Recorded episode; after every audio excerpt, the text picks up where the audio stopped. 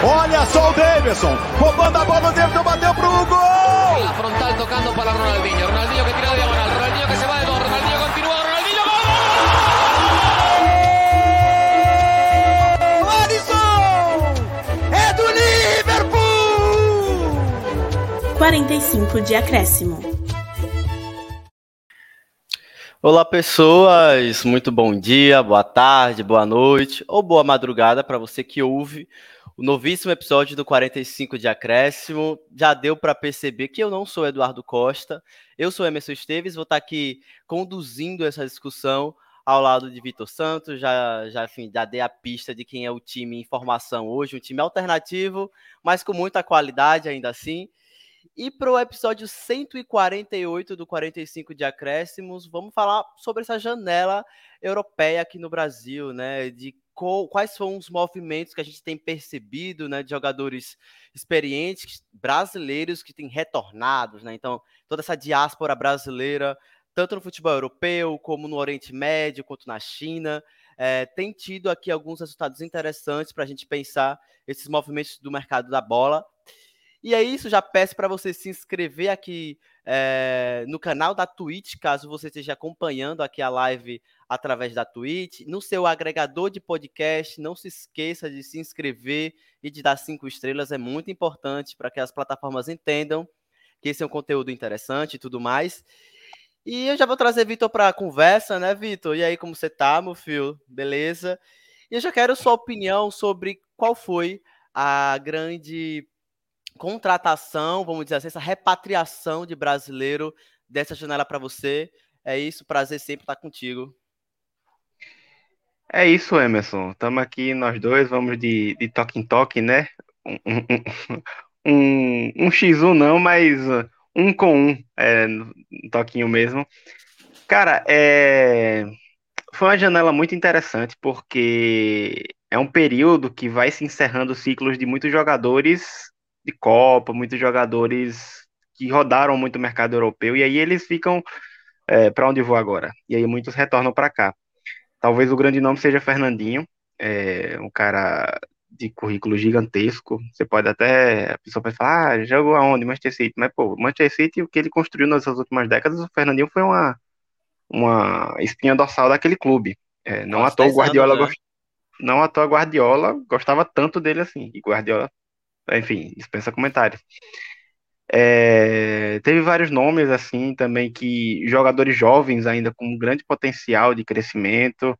É, acho difícil ir para a Copa, mas talvez o, o maior, maior é, positivista não, otimista, positivista é ótimo.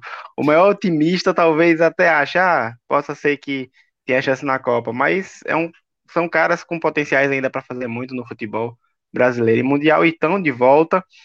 Então tem muitos parâmetros aí. Tem a galera também que voltou por conta de questões de geopolítica, que também é um, um conteúdo que sempre está agregado ao futebol e a gente teve isso muito forte lá na Rússia, Ucrânia, é, e acabou retornando grandes nomes que podem render muito aqui no futebol brasileiro. E eu acho que eu vou ficar Hum. É, se for para falar um nome, um nome eu acho difícil, mas eu eu gosto da janela do Corinthians, porque é, eu vi hoje no, no Seleção, Sport TV hoje à tarde, galera falando, pô, Flamengo trouxe Vidal, baita nome, beleza. Talvez desses aí é o que tem o currículo mais grandioso no sentido de grandes clubes europeus. Mas as contratações do Flamengo não necessariamente chegam para fazer a diferença, é mais para compor. Enquanto que a do Corinthians chega mesmo para falar, oi, Vitor Pereira, aqui você pode explodir agora. É, talvez é o que faltava para você engrenar e mostrar que de fato o Corinthians está brigando ainda pelas três competições que está em jogo. Então, talvez a do Corinthians chega, chega assim, até por conta da, da pontualidade, né? Que chega um atacante. Eu tô achando que é engraçado que tu que tu contornou a pergunta, né? A pergunta é qual foi o jogador, você trouxe o time. Eu tô ligado na sua que você tá querendo fugir aqui da, da resposta, do, não quer assumir nenhum tipo de compromisso. Mas eu tô com você, eu acho que a janela do Corinthians é muito interessante, assim, que eles foram atrás de jogadores que são deficiências que o, que o, que o Corinthians tem, eu acho que pensando no segundo semestre, com três competições do time vivo, então eu acho que é importante, eu acho que é uma janela muito, muito interessante, na verdade, do Corinthians. E você trouxe o cardápio aqui de variáveis, de abordagens que a gente pode fazer sobre essas contratações, porque um fato é, são jogadores brasileiros que estão retornando, então eles saíram do Brasil, seja há pouco tempo, no caso de alguns jogadores jovens que bateram e voltaram, seja jogadores já experientes, jogadores com uma certa rodagem no futebol internacional que agora estão voltando como é o caso do Fernandinho, né, que retornou para o Atlético Paranaense.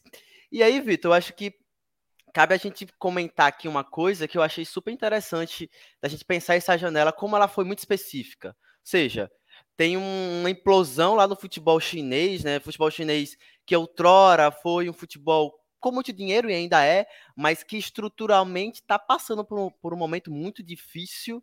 Então, pandemia da Covid-19 atrapalhou muito os planos da China ali de ambição mesmo, de sediar uma Copa do Mundo, de ser esse grande centro mundial e tá tendo uma, um, uma saída constante de jogadores e, e, inclusive aqui no Brasil vários deles vieram, né? Vários brasileiros retornaram. E no caso da Europa, o conflito entre Rússia e Ucrânia, né? Também movimentou ali a forma como os times brasileiros é, entraram nesse mercado da bola nessa janela. Então, eu acho que talvez eu me atreveria a dizer que esses são dois grandes fatores que a gente observa nessa janela. Né? Essa repatriação tem muito a ver com o cenário desses dois países, desses dois lugares. Sim, sim. E, e de novo, o lance da, do calendário no, no futebol brasileiro. Times que a gente acha que está com um elenco fechadinho, completinho, e aí chega nas três competições, no, no, meio de ano já, a gente indo para agosto agora, as três competições e Corinthians sofrendo com lesão. É, Flamengo às vezes demorou a engrenar, mas se falava muito em deficiências, e aí sai jogadores do Flamengo também. É, Palmeiras contratando jogadores pontuais também para ter reforço no, no banco de reservas. Então, é, e são times que acabam tendo uma grana a mais, né? O Atlético Mineiro contratando mais atacante, tenho minhas questões com isso também, mas é um time que chegou para para se impor no mercado, falar, olha, eu quero esse cara e eu vou pegar, e vai lá e pega. Inclusive, uma curiosidade do Atlético, né, Vitor, que eles contrataram o Pavon, mas o Pavon não pode jogar nessa edição da, da Libertadores, né? Ele tá punido com seis jogos, inclusive num jogo contra o Atlético Mineiro, então Sim. não vai enfrentar o Palmeiras. Famoso bebedouro, não vai enfrentar o Palmeiras, então tem as contratações que a gente olha aqui, ó, beleza, pode compor bem o elenco, pode ser um, um nome que talvez não tenha na sua melhor fase, no caso de alguns jogadores que a gente vai citar aqui ao longo desse, desse episódio, mas pode ser que consiga suprir ali na cidade do time, né, bem específica, na posição e tal. Sim, sim. E o Atlético, eu vim conferir aqui uma coisa. Hum. É, não, não, vou, não vou saber falar agora. Mas qual a, qual a idade do, do rapaz do América Mineiro que chegou no Atlético? Não sei se você lembra. Eu esqueci até o nome dele agora, meu Deus. Checar aqui. A posição dele mesmo? É o meio-campista. Porque o que me chama atenção nessa janela e o que está ficando muito claro nesses últimos anos é justamente o lance do jovem, o, o, o com potencial. É, tem muito esse lance também que hoje em dia o cara com 16, 17 anos já tá saindo. O Santos, eu acabei de ver hoje que o Santos vendeu um zagueiro com 17, 18 anos pro Almeria, se eu não me engano, por 7 milhões de euros, dinheiro à beça, para um cara de, de, com essa idade. Então, assim, cada vez mais vai a galera indo mais jovem, mais jovem possível. É, Real Madrid, esses times assim, consegue dar uma, um drible judicial para conseguir pegar os jogadores mais jovens.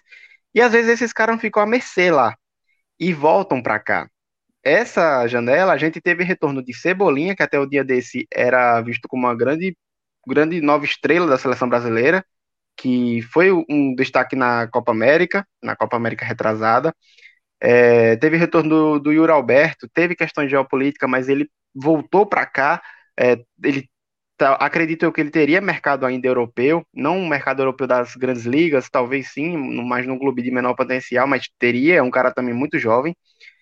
É, então, assim, e o que me chama atenção é que mesmo com a gente tendo é, recordes de faturamento de Palmeiras, Flamengo, o Galo agora com a injeção financeira muito grande, a gente ainda não vê coisas que a gente vê, por exemplo, numa La Liga, numa Bundesliga e numa Premier League. Dos hum. times de alto escalão, pelo menos financeiro, não necessariamente de título, comprando os destaques do campeonato, os grandes destaques. É... Não, não, tem ainda essa rinha aqui. Eu, eu sinto, percebi um, uma falta disso nessas últimas janelas. Por exemplo, foi preciso o Cebolinha sair para ele ir para um outro time aqui do Brasil. Foi preciso o, o Pedro, o Gerson, todos esses caras saíram daqui como grandes estrelas. Não deram certo na Europa e voltaram para cá. É, eu estou citando jogadores do Flamengo porque é o que eu acabei tendo mais proximidade e conhecimento, mas tem outros nomes também que acabam saindo e voltando muito cedo, porque, enfim. E aí a minha pergunta é: mesmo com tanto dinheiro já no cenário do futebol brasileiro e tanta, tanto protagonismo do futebol brasileiro, até na Libertadores, por exemplo, que a gente chama de Copa do Brasil hoje em dia, pela quantidade, você não acha que falta talvez um Flamengo, um Palmeiras, chegar num time grande mesmo, chegar no São Paulo, chegar no, Cori no, no Corinthians, chegar, enfim, óbvio que tem a questão da rivalidade, tem a questão de é, reforçar um rival, mas você não acha que, você acha que vai, a gente vai chegar nesse momento de por exemplo, um Flam... o, o Palmeiras sondou Pedro. E Pedro quase foi pro, pro, pro, pro Palmeiras. E Pedro dispensa comentários. Só que Pedro já não é revelação do Flamengo. Mas você imagina, por exemplo, daqui a alguns anos, um Danilo, por exemplo, reforçando o Flamengo. Flamengo chegar e bancar tô, tantos milhões. É, o, o, Palmeiras contratando o João Gomes, que está se destacando no Flamengo. Enfim, não sei se você entendeu bem. Eu, eu entendi, e eu acho que é uma questão interessante de pensar, porque envolve alguns fatores. Você falou, é, você foi muito preciso quando falou em, em relação a como o mercado europeu tem vindo com força, não quando o jogador está com 20, 21, 22 anos, antes disso. 17, às vezes até antes, 18, 19 anos. Porque eles querem, é, vamos dizer assim, ultrapassar ou pular algumas etapas e fazer com que o jogador amadureça, vamos dizer assim, cresça já nos moldes da filosofia do time, do treinador.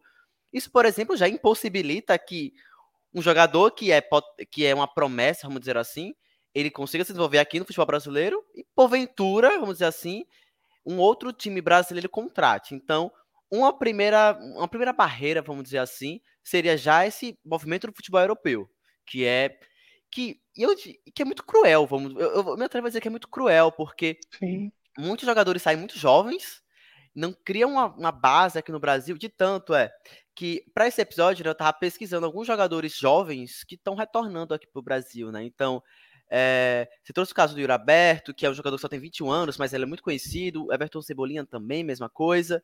Uh, mas, por exemplo, Luiz Henrique, o, o Lucas Fernandes, é, que são jogadores que foram contratados pelo Botafogo, né? É, o Lucas Fernandes tem uma passagem pelo futebol português, uma passagem de quatro temporadas. O Luiz Henrique estava duas temporadas lá no futebol francês. Aí tem questões de adaptação, fator cultural, fator língua, é uma, uma adaptação até enquanto homem mesmo, enquanto pessoa. Então é uma fase de muito desenvolvimento. Então, é cruel nesse sentido. É, é, é, um crescimento que o jogador não tem aqui no futebol brasileiro, no esporte do Brasil, não acaba criando esse vínculo, né? Então, esses são alguns jogadores brasileiros que acabaram. Tem ainda muito potencial para criar vínculo, porque são jogadores jovens. Ainda são muito jovens, então tem muita lenha para queimar. E o porquê, né? Por exemplo, a gente não vê essa disputa interna, eu acho que é o fator grana e ambição talvez essa competição, essa competitividade, vamos dizer assim, entre times brasileiros, ela também não aconteça porque muitos jogadores jovens, eles têm essa ambição de ir para a Europa, de fazer uma carreira na Europa, Sim. de ter essa chance de disputar uma, uma Premier League, uma Champions League. Então, talvez financeiramente alguns times brasileiros até tenham grana, sei lá, Flamengo, Palmeiras, tem uma grana para competir a depender ali do time europeu que seja, né? Um time de terceiro escalão, quarto escalão, segundo, se forçar um pouquinho.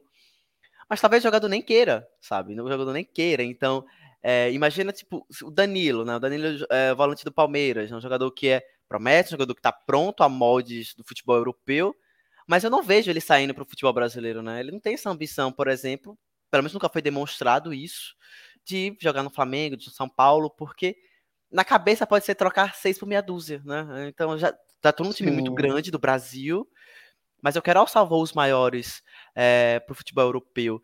Então, é, a, a, Europa acaba sendo esse grande centro é, centralizado mesmo, esse monopólio muito grande desses jogadores. E é muito doido, né? Por exemplo, é que esses jogadores. Eu lembro muito do caso do Firmino, né? Quando o Firmino é, saiu aqui do Brasil muito jovem, lá do Figueirense, foi ali pro futebol alemão, e depois um olheiro do Liverpool ah, catou ele lá no futebol alemão e tudo mais quando ele se destaca no livro, se projeta, ninguém conhecia ele, né? Ninguém conhecia ele. Então, eu acho que um fenômeno que a gente pode identificar esses jogadores muito jovens que vão para lá, principalmente para ligas, vamos dizer assim, inferiores, eles acabam não sendo conhecidos, né? Então, é, esse retorno, vamos dizer assim, desses jogadores que a gente está citando aqui, né? Talvez seja interessante para que eles construam esse nome aqui no futebol brasileiro, que acredito eu, né? Tem sido um, um, polo, pelo menos na América do Sul, de muito capital. Então, dinheiro está circulando. Sim, e, e nesse rolê de jogadores jovens circulando aqui no cenário brasileiro, eu lembro de dois nomes, hum. e aí vem uma justificativa para minha pergunta, uma resposta para minha pergunta. Eu lembro de Luan e de Patrick e Paula. Só que foi preciso eles caírem de produção para eles terem essa circulação aqui dentro. Exatamente. Porque no auge deles, ninguém esperava que ele fosse sair de um Luan do Grêmio para ir para um Corinthians ou o Patrick de Paula para ir para um Botafogo. Beleza que Botafogo agora tem uma grana, mas mesmo o Patrick de Paula de 2020, que foi quando ele explodiu, né, teve aquele auge dele, é, e é um cara super novo ainda, tem toda uma história pela frente, mas é, a gente não consegue ver esses caras bombando aqui assim e indo para coisa. Hoje é o caso de Danilo, hoje é o caso de João Gomes, tem o Duqueiroz no Corinthians. Então, é, tem o do Fluminense é o André, é, enfim, grande destaque. Então, são caras que certamente eles vão fazer esse movimento né, para a Europa. E aí tem o fator adaptação, que é o que muitos não conseguem e acaba retornando. Essa, essa janela a gente teve Everton Cebolinha, e é interessante o caso de times brasileiros poderem, ainda são poucos, acho que hoje só Flamengo, Palmeiras. O Galo eu tenho minhas dúvidas, mas acho que hoje ainda só mantém Flamengo tese, e Palmeiras. Sim. Em tese, acho que eu colocaria o Galo no meio. Mas... É, vou botar. Um asterisco, que... né? Flamengo, Palmeiras e Galo conseguem fazer o que aconteceu com Cebolinha. Eles não só pegam emprestado, como eles compram o jogador. E eles conseguem manter esse cara de volta aqui por mais tempo. É, ou mantêm, ou vendem, revendem por valores mais altos, como foi o caso de Gerson, que veio para o Flamengo e acabou sendo vendido de volta para a Europa. É, e assim, é um, um, movimento diferente, é um movimento novo que chama atenção e que, é, e que não impede de outros movimentos que já haviam continuarem, que é o caso dos veteranos, né? O, eu falei do Patrick de Paulo no Botafogo. O Botafogo repatria novamente o Carlos Eduardo, que a gente tá falando em off, mais um Carlos Eduardo, eu achava que era o Qual mesmo dos, dos outros Eduardo? que ele tem 32 anos, ele tava no Awali, volta pro Botafogo, é, vem pro Botafogo, não, não é que volta, é, e o Marçal, bom lateral Marçal, lembro dele eliminando o Manchester City na Champions, na época da na Champions da, da pandemia, grande Marçal lateral que chega do Overhampton para o Botafogo. Aí você já falou Fernandinho, e são movimentos muito comuns, né, que a gente já viu, de grandes nomes que acabam voltando ou por identificação ou por oportunidade de mercado. Às vezes ele não tem um mercado na Europa, às vezes, como brasileiro, se sente mais confortável em ficar por aqui. É... Na Série B, a gente não botou aqui no, no roteirozinho, mas na Série B, no início dos anos, do, do ano, teve nomes interessantes também. No Grêmio, o Elkerson. Pô, o Elkerson jogou uma barbaridade no Botafogo.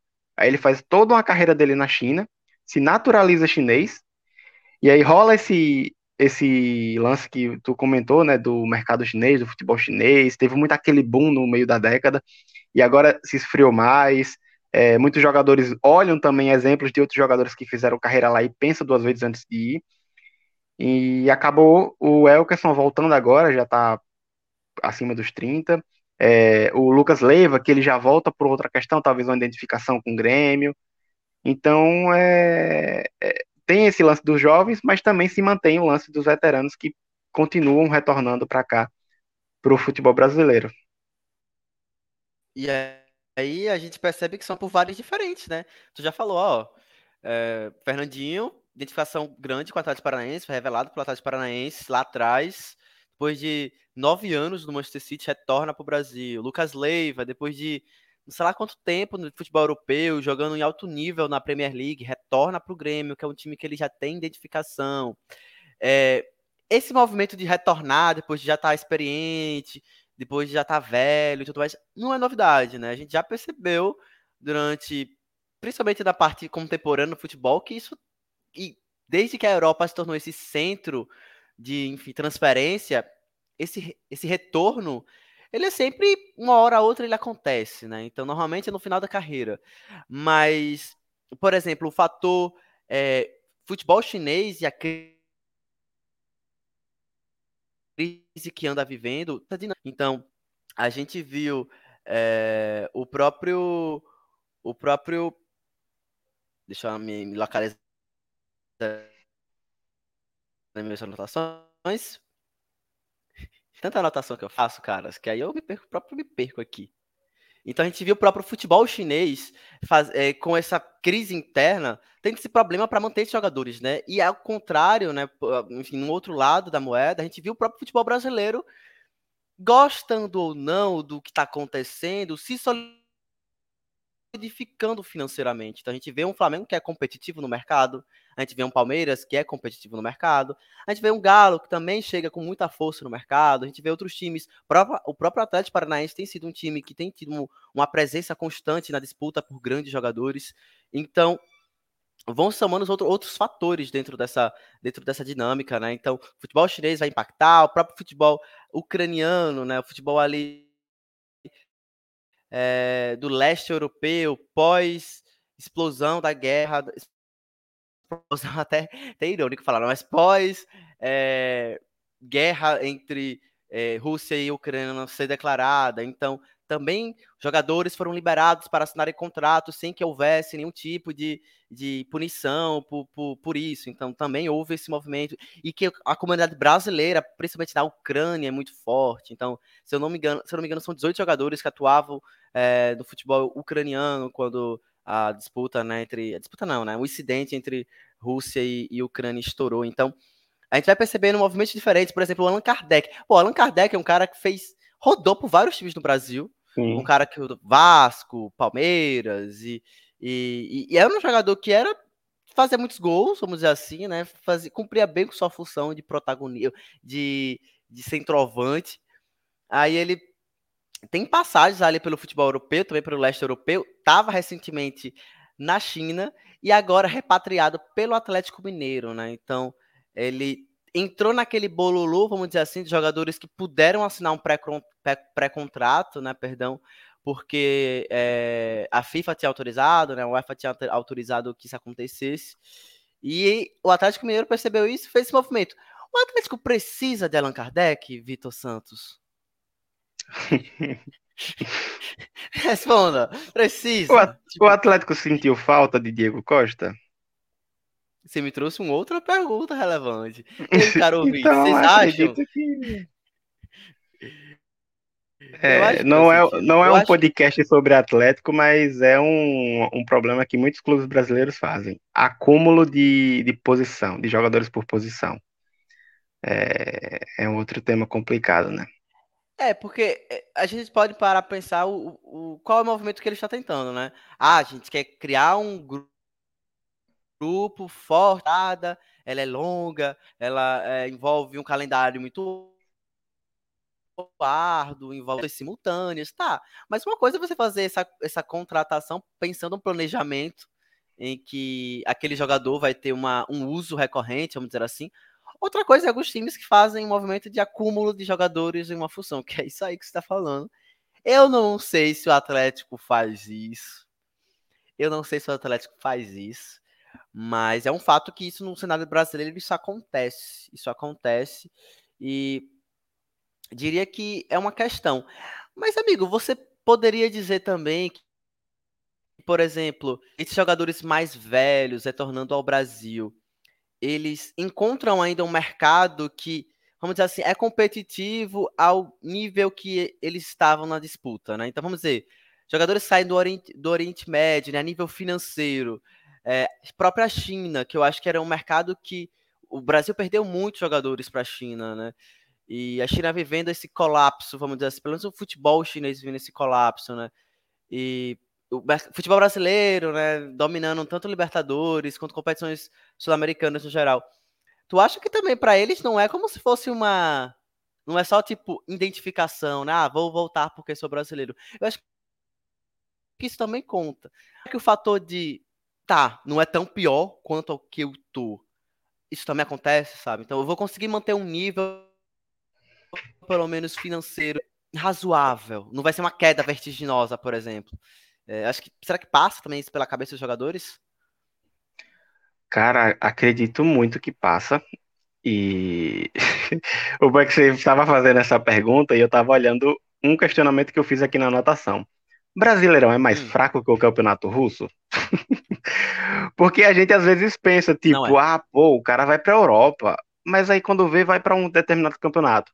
Beleza que você me perguntou no sentido financeiro, e aí a resposta é outra completamente diferente. Mas, mas no sentido no sentido técnico e futebolístico, acredito que é até mais fácil você aumentar o seu rendimento e tudo mais aqui do que no Oriente Médio, num, num campeonato chinês ou em algum campeonato do leste europeu.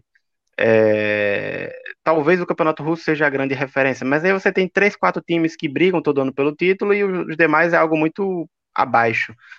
É, mas assim, o, a questão financeira é uma parada que muito problemática e que eu já aceitei que assim, cada jogador faz a sua carreira. Eu citei o Elkerson. O Elkerson certamente ele teria currículo para fazer história aqui no futebol brasileiro, seja no Botafogo ou outro grande clube.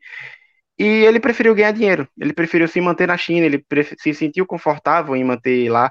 Ficou longe dos holofotes de seleção, ele chegou a ser convocado, é, e achou uma boa se naturalizar chinês e, enfim, fez sua carreira lá, certamente tem sua questão financeira e vida pessoal resolvida, e agora ele volta para talvez manter um futebol, talvez manter o ritmo, oportunidade por conta do Grêmio, questão também do Grêmio voltar para a Série A, é, enfim. E tem jogador que, que ele prefere mesmo estar tá num, num nível de futebol um pouco maior. É, enfim, são, são escolhas, são escolhas do jogador. Tem momentos, períodos também que o jogador fala, opa, é, é, pré-Copa do Mundo, quero ter holofotes do técnico. E aí a gente tem o Oscar, que pode vir para o futebol brasileiro, e muito se fala, ah, Oscar tá vindo porque quer ir para a Copa. Oscar tá vindo porque ainda tem, tem futebol para ir para a Copa. Eu tenho, eu tenho meus, meus prós e contras com esses fatores, mas é, são, são coisas que acontecem. E que, de fato, hoje é muito mais fácil você e, e não só não só o trabalho de Tite ou de técnico de futebol, que ele certamente tem um mapeamento profissional muito grande, até para esses jogadores que jogam na China. O Renato Augusto foi para a Copa do Mundo jogando na China. Ele estava jogando na China na Copa do Mundo, né? Beleza que o Renato Augusto Tite trabalhou com ele, então ele tinha uma identificação. É, mas é, mas fica muito mais evidente o jogador aqui no futebol brasileiro do que ele se tivesse num, numa liga muito de menos mídia, né? É... E eu assim... acho que talvez, eu não sei se você concorda, eu acho que talvez essa distância, vamos dizer assim, de visibilidade, técnica nem tanto, mas financeira, já foi maior entre Brasil e esses mercados. Eu acho que já foi maior talvez, não que hoje seja igual, porque existe uma discrepância econômica realmente estrutural Sim. do Brasil com China, Oriente A moeda Médio, brasileira é a prova disso. Desvalorizadíssima. Então, um jogador que opta, por exemplo, ir para o mercado dos Estados Unidos é uma clara demonstração que não tenho nenhum interesse em ser é, visado, mas eu vou ganhar bem. Eu vou ganhar bem. É, isso que você fala de ambição individual, de perspectiva individual, isso conta. Isso conta. Mas na roda, é, é engraçado, porque na roda do futebol, a gente acaba sempre voltando para um ponto que é o dinheiro. No final das contas, né, o dinheiro acaba influenciando muito. É, qual grau você vai ter de competitividade no mercado, como você pode oferecer uma estrutura é, boa para atrair jogadores. Caso do Flamengo, né? O Flamengo passou por essa reestruturação financeira é, e estrutural mesmo que permite hoje o time no mercado trazer um Vidal da vida, sabe? Trazer um Everton Cebolinha, sabe? Que é um jogador que tinha estourado aqui no Brasil, estava na Europa, estava numa grande liga europeia. Então, eu, não sei se você concorda, mas eu acho que essa, essa discrepância já foi bem maior. Não que hoje esteja nivelada, não está. Mas o mercado brasileiro taticamente sempre foi melhor que esses, esses, outros mercados, do que China, do que Oriente Médio e do que Rússia, por exemplo. Mas a nível de prestígio, que acho que essa é a palavra que eu estava procurando aqui na cabeça, prestígio, é, não está muito distante, não está muito longe. Talvez o fator é, financeiro ainda pese por conta da moeda, é, mas visibilidade e prestígio a gente está conseguindo aos poucos e de uma forma que a gente tem esse olhar muito negativo para o nosso próprio produto sul-americano, mas eu acho que esse é o papo para outro episódio. Aos poucos a gente percebe esse movimento. E por isso que esses jogadores medalhões, vamos dizer assim, né, brasileiros, é, que não seja por causa da identificação, como Leiva e como Fernandinho, eles ainda veem o mercado brasileiro enquanto um espaço de renda, lucro, visibilidade, Copa do Mundo. Então, para o Oscar pode ser interessante vir para o Brasil do que ir para uma segunda liga europeia. A pergunta é, do Vitor, você acha que o Oscar tem bola ainda para uma liga europeia nessa altura do campeonato? Ou Se talvez só sobre o Brasil? A bola de Oscar o conhecimento de Oscar parou em 2014. A partir do momento que ele sai do Chelsea, Reconheço perdão, fã do futebol chinês. Eu não sou um assíduo é, acompanhante do futebol chinês. O que eu sei dele é o que repercutem dele. Mas, Sim, mas o, o que me chama atenção nesses lances, é, nessas movimentações, é justamente isso. É, é tem um, um, paradoxo aí que, ah. que incomoda muita gente. Por quê? Flamengo se movimenta para pagar milhões a Vidal. Flamengo se movimenta para contratar o, o outro chinelão lá, o Puga, é, que problemático jogador. E se movimenta bastante agora, está se movimentando para driblar e contratar o Oscar. É, é, um salário astronômico que ele ganha, que ele vai ganhar se, se fechar de fato. Nada perto do que ele ganhava lá. Ele ganhava lá 10 milhões de, de reais, se eu não me engano, convertendo algo totalmente inimaginável para o futebol brasileiro. É, Os caras que ganham mais hoje ganham 1 milhão e 700, se eu não me engano, que não, não lembro agora de cabeça, mas é menos de 2 milhões, acredito eu, ou no máximo 2 milhões. Mas enfim, o que eu acho um paradoxo, paradoxo e, e que incomoda muita gente é que, cara, olha o esforço que Flamengo, que Palmeiras tem um, um, uma gestão de mercado diferente desses outros times. Ele dificilmente vai atacar muito nenhum cara estrelado. Não sei se você concorda. É, mas o Galo também ataca muito forte quando quer algum jogador. E por que eles não fazem isso para contratar as estrelas que a gente tem aqui na América do Sul? No início da, do mercado de transferência, é, e aí não são jogadores mais brasileiros, é, a pauta aqui são jogadores brasileiros que retornam, mas aí eu vou invadir essa subpauta porque me chama a atenção. Olha o esforço que eles fazem para trazer esses caras, baixando o salário, mesmo assim pagando muito alto, pagando uma multa, driblando não sei o quê. E, por exemplo, no início de, do, da janela surgiu a possibilidade de Enzo Fernandes, uma das maiores promessas do mercado sul-americano que joga no River, é um cara tão pronto quanto o Danilo, quanto o João Gomes, quanto o Arrascaeta, vir para o mercado brasileiro. E a moeda do Brasil é maior do que a moeda da Argentina. Então, por que eles não fazem esse esforço? Porque ainda há talvez esse status de necessidade do cara falar, pô, ele tá vindo da Europa. Será que além da contratação, o, o status para aquele time, o marketing, a, o, a moeda, é, o, o, valor da imagem do clube que vai girar, isso ainda influencia, certamente influencia, mas isso influencia mais do que é, um, uma possível grande nome, um possível grande time que você pode montar.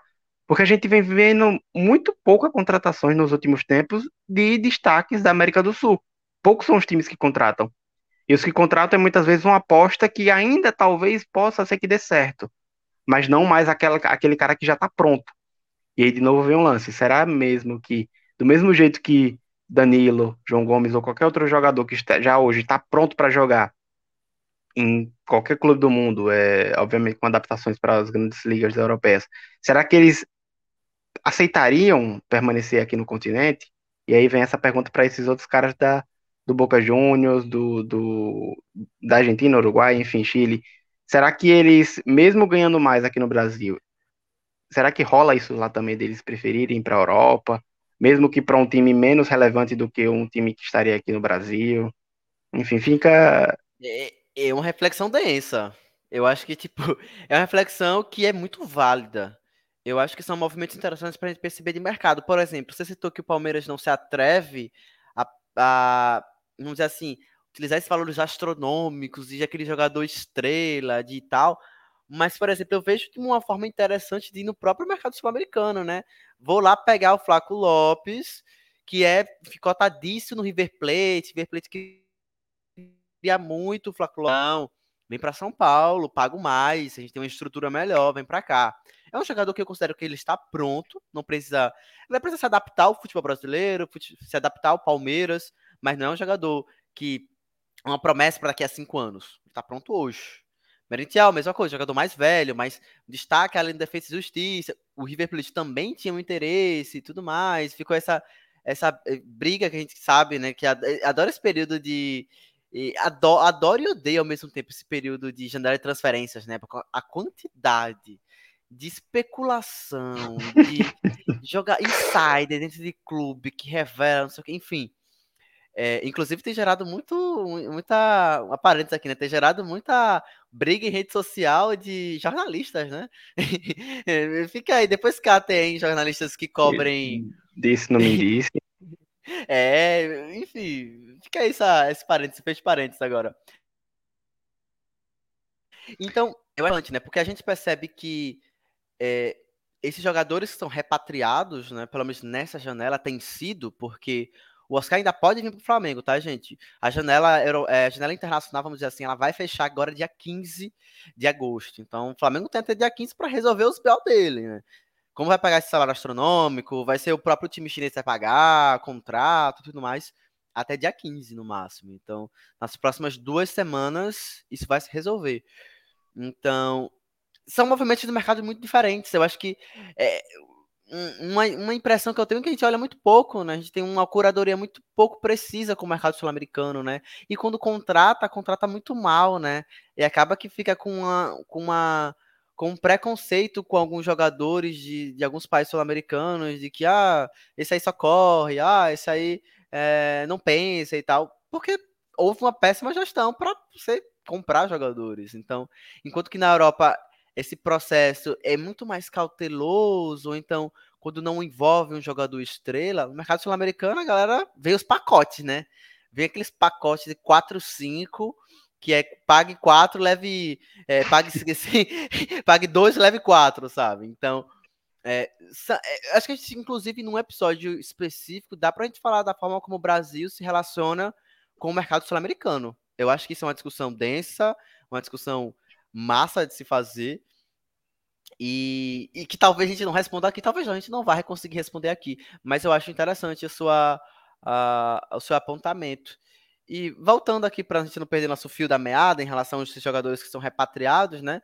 A gente citou três principais fatores. Então, a gente vê um mercado chinês em baixa, a gente vê um mercado do leste europeu com dificuldade pós-explosão da, da da guerra entre Rússia e Ucrânia e todas as sanções que foram impostas para times russos, né? Não pode disputar competições europeias, os times ucranianos liberaram seus jogadores.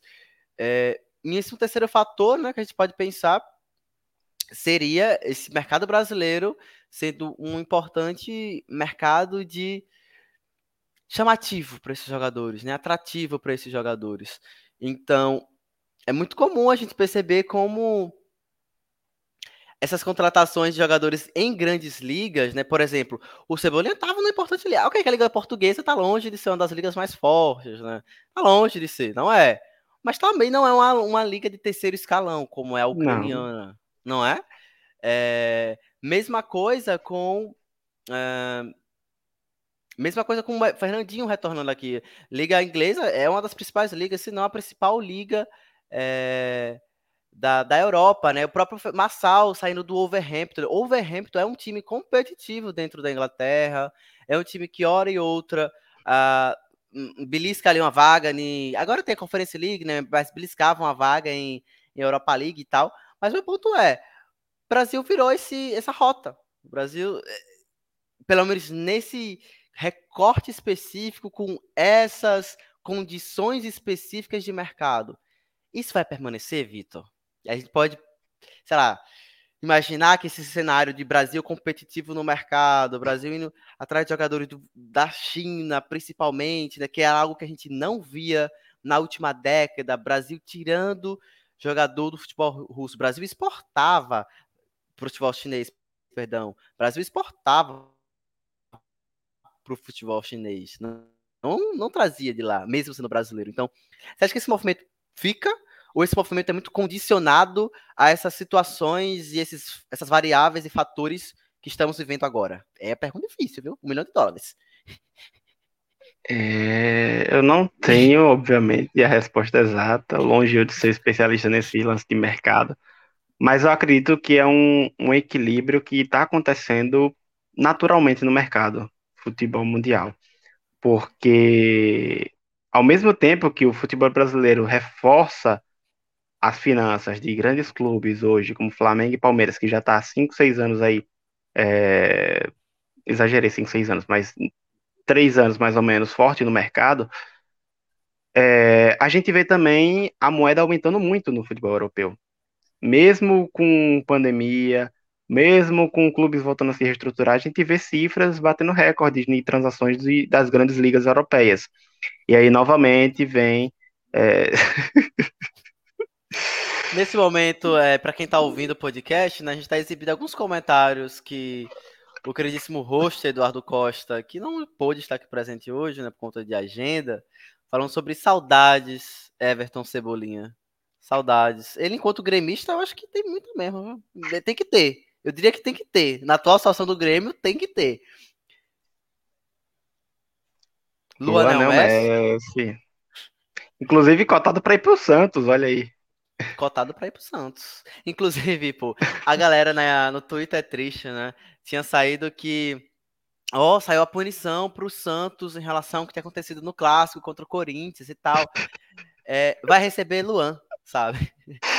Essa seria. O que aconteceu com o atleta Luan? Eu quero que Dudu, um dia, num episódio específico, ele discorra, ele abra o seu coração sobre o que aconteceu com o atleta Luan. É, um outro comentário que Dudu deixou né, para a gente foi o seguinte: acho que no sentido técnico, essas ligas periféricas servem mais como trampolim. O cara vai para uma Rússia, Portugal da vida para estourar e aí vai para uma liga grande. Alguns dão certo, outros não. Eu acho que é bem isso e que outros comentou, né? E outros ficam mega confortáveis nessas ligas. O Exato. Hulk. Oxi. O Hulk. Sim. Alguém vai falar que a, a carreira do Hulk foi uma merda na Europa? Ele só preferiu ficar na Liga Portuguesa, sendo ídolo do. Não sei se ele é ídolo do Porto, mas fez uma baita temporada no Porto. E ele depois foi se estabilizar no Zenit. E, tal, e foi um, um grande jogador. Ah, o Hulk agora tá jogando bola, tem que ir pra Copa. Velho, o Hulk em 2014 jogava uma barbaridade. Por incrível que pareça, o Hulk parece ser o menos, convocação menos assustadora daquele Brasil de 2014. Então, assim, é um cara que tem, sempre foi um cara mega competitivo, mega técnico, só que ele priorizou permanecer é, nessas ligas periféricas, como o Dudu comentou aí, né? E claro, muitos acabam usando isso como trampolim. O Shakhtar é um dos maiores exemplos disso, pô. O cara sai daqui, vai pro Shakhtar, do Shakhtar vai para um City, para um Bayern de Monique, para não sei o quê. Fernandinho, Douglas Costa, Shakhtar, né? isso. o estágio, além de ser obrigatório, ó, tem que passar pelo Shakhtar, tem para chegar aqui, para se acostumar aqui com, enfim, é, é, Europa e tudo mais. É. Em, outro, em outros tempos seria, hoje em dia eu já não sei se o Shakhtar seria esse melhor lugar, não. Mas em outros tempos era o Shakhtar. Mas eu acho muito pertinente, porque volta muito para aquilo que você falou sobre, vamos dizer assim, ambição e preferência do jogador. Tô confortável na minha Ucrânia quero continuar a carreira na Portugal. Massa. Mas, querendo ou não, né, estando ali no mesmo continente, facilita muito, né? Questão de moeda, questão direito trabalhista, questão de trânsito. Então, tu já tá na Europa, é meio caminho dado, né? Do que tu. E aqui na América do Sul, mesmo que eles façam isso a rodo, não, é, é, é um processo maior, vamos dizer assim, são mais degraus para chegar até o resultado. E o Zenit ainda escapou de perder outras estrelas, porque. Isso, emprestado pelo Zenit. Confirmei aqui. Eles perdem o Yuri Alberto emprestado, perde, entre aspas. Mas ele consegue manter Claudinho, pelo menos até então tá mantendo. Por enquanto. Boatos ele cons... o Bragantino quer. De volta. O contrato foi renovado. O, a, a, é, o Zenit anunciou a renovação de contrato de uma galera que estava cotada para vir para cá, porque o Flamengo estava palavrado com o Endel, é, é, um jogador também muito jovem, que, enfim, bateu lá, ainda tem muito mercado. É, renovou o contrato. Renovou o contrato de Malcolm, que também estava nesse bololô, se ia para algum lugar, se saía, se não saía, e renovou com Claudinho. E são caras que estavam nesse quase seguindo esse mesmo barco, né? Ele sai daqui como uma grande estrela, Malcolm já tem mais carreira, mas assim, o, Pouco, o Wendel e o Claudinho. anos, né? Caso Claudinho. Isso, ele sai, faz um destaque, e surge quase como uma possibilidade de voltar para o cenário brasileiro. E eu digo que são caras com muito mercado, porque, pô, o Claudinho campeão olímpico sendo o craque do time, basicamente. Joga em qualquer time do Brasil. Eu acho que isso não é nenhuma questão, sabe? Claudinho tem mercado brasileiro e Claudinho tem, vamos dizer assim, margem de crescimento para principais ligas europeias, fato. Agora, talvez ele, atualmente, onde ele está, ele vai conseguir isso, principalmente depois da, uh, dos conflitos entre Rússia e Ucrânia. Qual é a ambição do jogador? Volta para aquela questão que a gente estava comentando. O dinheiro vai ser importante aqui para ditar regra, mas qual é a ambição do jogador? Ele vai estar tá confortável com isso? Está insatisfeito? Quer esse espaço de uma liga competitiva e de visibilidade? Porque no momento a Ucrânia não é. Né? É, a Ucrânia sempre foi esse espaço, vamos dizer assim, de trampolim, como o próprio Dudu falou. Vamos guardar esse termo aqui. Ucrânia sempre foi, mas Sim. desde o que tem acontecido lá, talvez as coisas se mudem um pouco, né? Então é, é coisa para a gente pensar futuro, né? Médio a longo prazo para a gente observar. É, um outro comentário interessante que, do, que Dudu deixou foi o seguinte: tem uma outra questão também. Alguns desses retornos são de caras que não tiveram longas carreiras em clubes locais. Então querem hum. também firmar seu nome no futebol brasileiro. Hulk é um grande exemplo. Com certeza. É, desses nomes que a gente falou aqui, né, de jogadores, desses jogadores jovens, né, que saem muito cedo. Então, por exemplo, é, o Pedrinho, que a gente tem 24 anos, sai do Shakhtar e vem para o Atlético Mineiro o Luiz Henrique com 20 anos, o Lucas Fernandes com 24 anos, que sai do futebol francês e português para o Botafogo, é um, um, exemplo desse, não conseguiu firmar, vamos dizer assim, uma carreira sólida no Brasil, né? Uma identidade. Entre os medalhões, né? A gente pode citar alguns, né?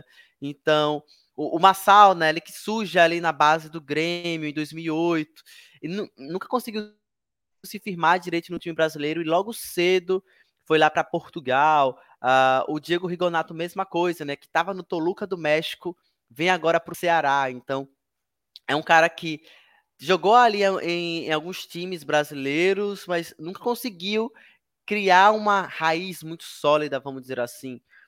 Uh, um outro jogador que também pode ter essa característica, né? Eu acho que são esses, né? Porque o, o, o Alan e o Alex Teixeira têm muita identidade com os clubes locais aqui no Brasil tanto com o Vasco quanto com o Fluminense. Então, mas é, é um movimento interessante para se perceber também, né? É, você não ter tido isso antes, talvez seja um fator para que no futuro isso pese, né? Pô, não tenho nada no Brasil, né? Não, ninguém me conhece direito, então não criei uma, uma fidelidade, vamos dizer assim, com o clube. Será que é meu momento? Então acho que deve passar isso pela cabeça também, né, né Vitor? Sim, sim, certamente. E, e, inclusive tem dois caminhos aí. Porque hum. os caras saem muito cedo e aí depois eles pensam, pô, tenho que voltar pro meu país jogar. Ou eles vestem a, o uniforme de outra seleção, o que é algo muito comum. Diego Costa, Jorginho, é, tem um cara que tava para se naturalizar italiano, Bremer, Brenner, se eu não me engano. Ele tava é, analisando essa, essa questão de se naturalizar, o cara que foi contratação destaque da Juventus esse ano. Foi destaque do Campeonato Italiano na temporada passada. O Alan do Fluminense também, se, ele naturalizou chinês. O Alan do Fluminense. Então são caras que falam, pô, saí, beleza, gostei.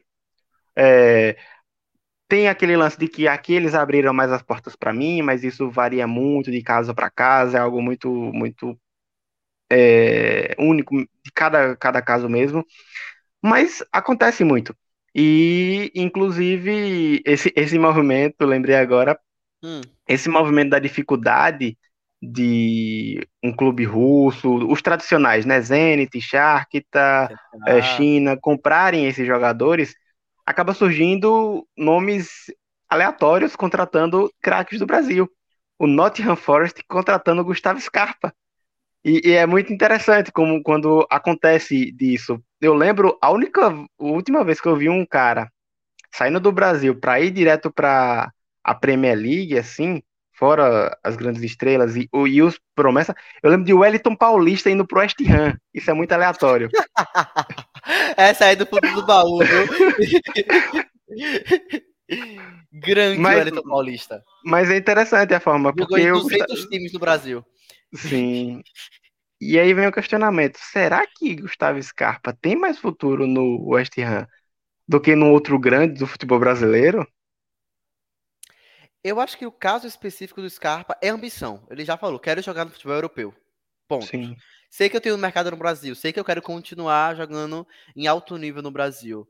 Mas eu quero e posso jogar no futebol europeu. Então é uma ambição pessoal, exclusivamente pessoal. Porque se ele quisesse continuar, o Palmeiras não ia ver dele tão cedo. Tanto que o Palmeiras preferiu vender a preço, a, a preço zero, né? Sem, sem receber nada, do que vender ele agora e não ter. não poder contar com ele no segundo semestre. Então Sim. foi uma opção. E uma outra coisa em relação ao Scarpa tem um bom, tem um bom agente. Porque você sai do Brasil e já pro Forest. Olha que, é que o Forest está voltando agora para a Premier League. Mas é um time tradicional, um time com camisa, um time respeitado. É um time que vai ser vamos dizer assim, muito visado nessa temporada, então ele vai ter muito holofote. E vai jogar com o grandioso Lingard. Oh, essa dupla promete. Essa dupla. Nottingham Forest brigando pela Champions League no final da temporada. Com Scarpa e Lingard, pô. Quem, quem imaginou? Ok que o Scarpa só pode jogar a partir de janeiro, né? Mas vai Sim. pegar ali o final da temporada europeia e pós-Copa do Mundo ainda. Pós-Copa. Que vai ser um caos, né? A gente já tá ligado, né? Mas gente... Isso é assunto para outro episódio. Bom, se aproximamos já dos. Ultrapassamos, na verdade, os 50 minutos, né? Eu acho que a gente dá para ir se encaminhando para as nossas considerações finais. É, é um assunto que a gente não tem como esgotar, mas a gente traz aqui alguns pontos para a gente pensar esses movimentos dos times brasileiros em repatriar esses jogadores.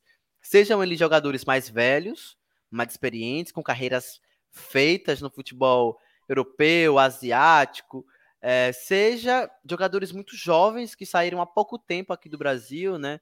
Que tentaram carreira no futebol europeu, principalmente, e, enfim, por alguma questão econômica, financeira, cultural, bateu e voltou. Então, a gente tentou aqui trazer algumas variáveis porque isso está acontecendo aqui agora. E é uma discussão que continua, né? Então, convido a você para continuar essa discussão através do Twitter do 45 de Acréscimo, arroba 45 de Acréscimo. Então, dê lá sua contribuição, fala aí o que você tem achado das contratações do seu time, abra seu coração e aproveite, você pode abrir seu coração também, sabe na onde, Vitor? No Pix. Aceitas? no Pix. Você pode ir lá naquela abinha do texto, sabe? Você escreve lá, ó.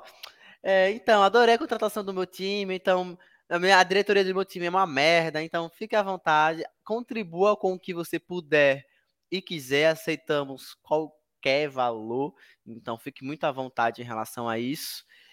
E é isso, Vitor, estivemos em mais um episódio com uma formação aqui alternativa, mas que gerou, na verdade, um resultado muito grande. E, enfim, fala com as considerações finais sobre esse tema e é isso. Um abraço. Até a semana que vem com alguma live, né? A gente vai estar por aqui pela Twitch. E até daqui a 15 dias com mais um episódio no feed do 45. É isso, Emerson, papo muito bom. É sempre interessante a gente ver quais especulações realmente se firmaram no final da janela, ou perto dela, né? Já que ainda tem mais uns dias aí. E nomes muito interessantes, porque é, no final é isso, são craques que, pô, Cebolinha 26, tá vendo aqui a lista. Pedrinho 24, a gente, acho que a gente nem comentou, mas o Pedrinho, pô, dia desse saiu como grande promessa.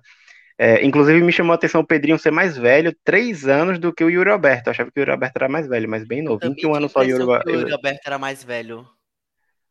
Marrone, que estava lá na Dinamarca, e aí a gente pensa, isso é a prova. Marrone, quem é Marrone? Tava na Dinamarca. Aí ele vem para cá, faz o nome dele, já ganha um pouco dos holofotes.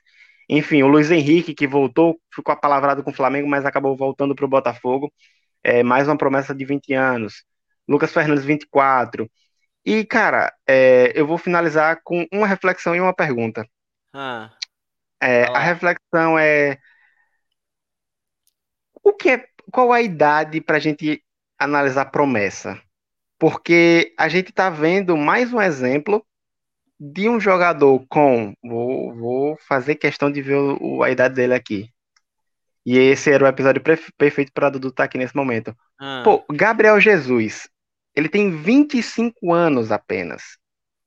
E ele chega no auge com status de grande estrela, de prometer. É, é uma promessa diferente daquela que ele chegou no, no City, mas é uma promessa de um grande jogador nessa temporada. É, mais do que ele já rendeu no City. E aí fica essa dúvida: qual a idade para a gente analisar promessas? Porque Cebolinha é promessa, ele tem 26. Yuri Alberto certamente é promessa, ele tem 21. Pedrinho é promessa, tem 24. Então fica essa análise do que qual a idade. A gente tem uma idade para analisar promessa. É, fica a reflexão para você mesmo, Emerson, fica à vontade para rebater.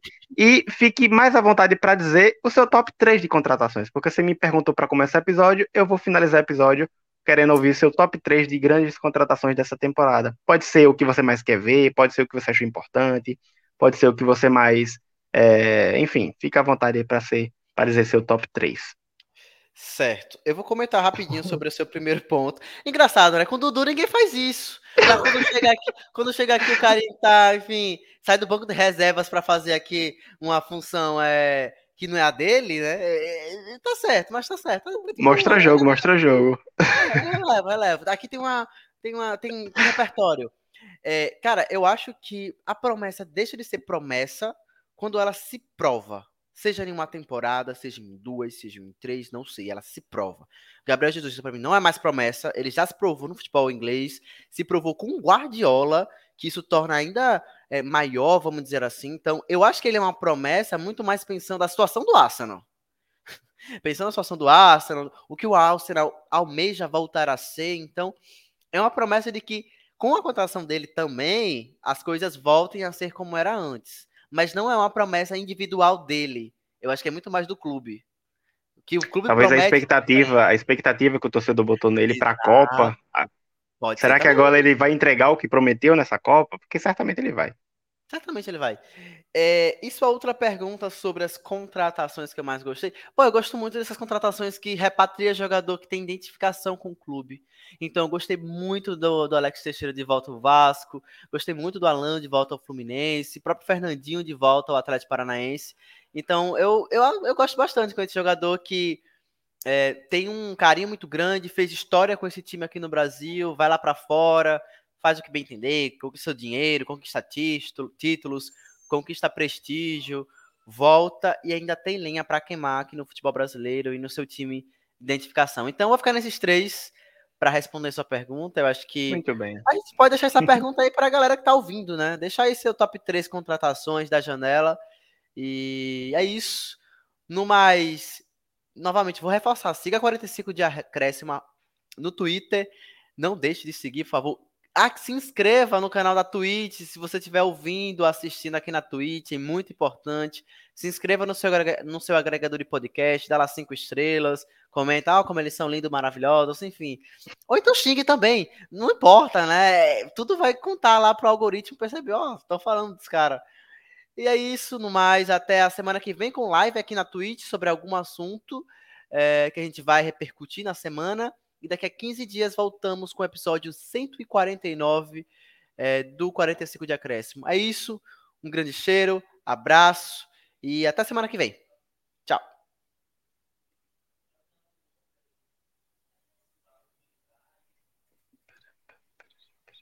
Tu, tu, tu, tu, tu. E vacilou! O Douglas vacilou, pintou! Olha só o Davidson, roubando a bola, o Davidson bateu pro gol! La frontal tocando para Ronaldinho. Ronaldinho que tira de diagonal. Ronaldinho que se va de. Ronaldinho continúa. Ronaldinho gol. Alisson! É do Liverpool! 45 de acréscimo.